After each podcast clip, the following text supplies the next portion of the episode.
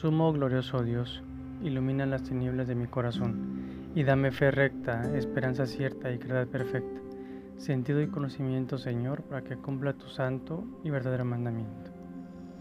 Hoy Jesús hace una visita al templo de oración y se encuentra con la novedad de que estaba tupido de personas realizando varios negocios, pero le reclama por tener así un lugar sagrado y dedicado a Dios.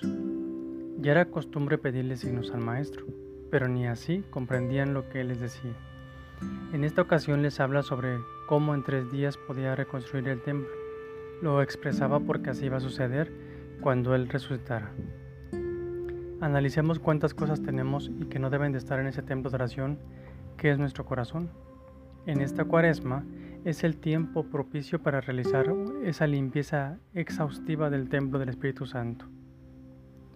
Padre Dios, perdóname porque en ocasiones me olvido de ti y empiezo a ocupar mi corazón y mi mente con cosas que me alejan de tu presencia.